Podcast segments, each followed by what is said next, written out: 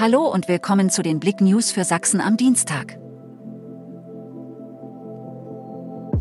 Tanklaster mit Gefahrgut verunglückt auf der A4.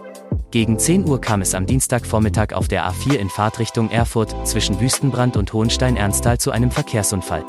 Ein Tanklaster mit Gefahrgut kam von der Autobahn ab. Aufgrund dessen ist die rechte Fahrspur bis auf weiteres gesperrt. Mit Behinderungen bei der Bergung ist zu rechnen. Balkonbrand auf dem Chemnitzer Sonnenberg. Am Montagabend wurden gegen 21.15 Uhr Feuerwehr und Rettungskräfte auf die Fürstenstraße gerufen. Ein vorbeilaufender Passant hatte Feuer auf einem Balkon bemerkt und die Feuerwehr verständigt. Vor Ort stellte sich dann heraus, dass Unrat in Brand geraten war. Kalter und glatter Dienstag in Sachsen. Die Menschen in Sachsen müssen sich auf einen kalten und teils glatten Dienstag einstellen.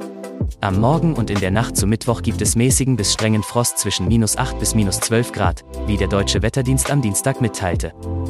Sachsen verzeichnet für 2022 Anstieg der Insolvenzen.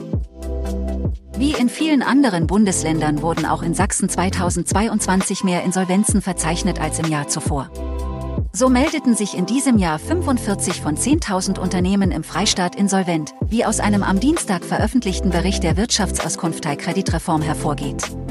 Demnach lag die Quote in Sachsen im Jahr zuvor noch bei 39 von 10.000 Firmen.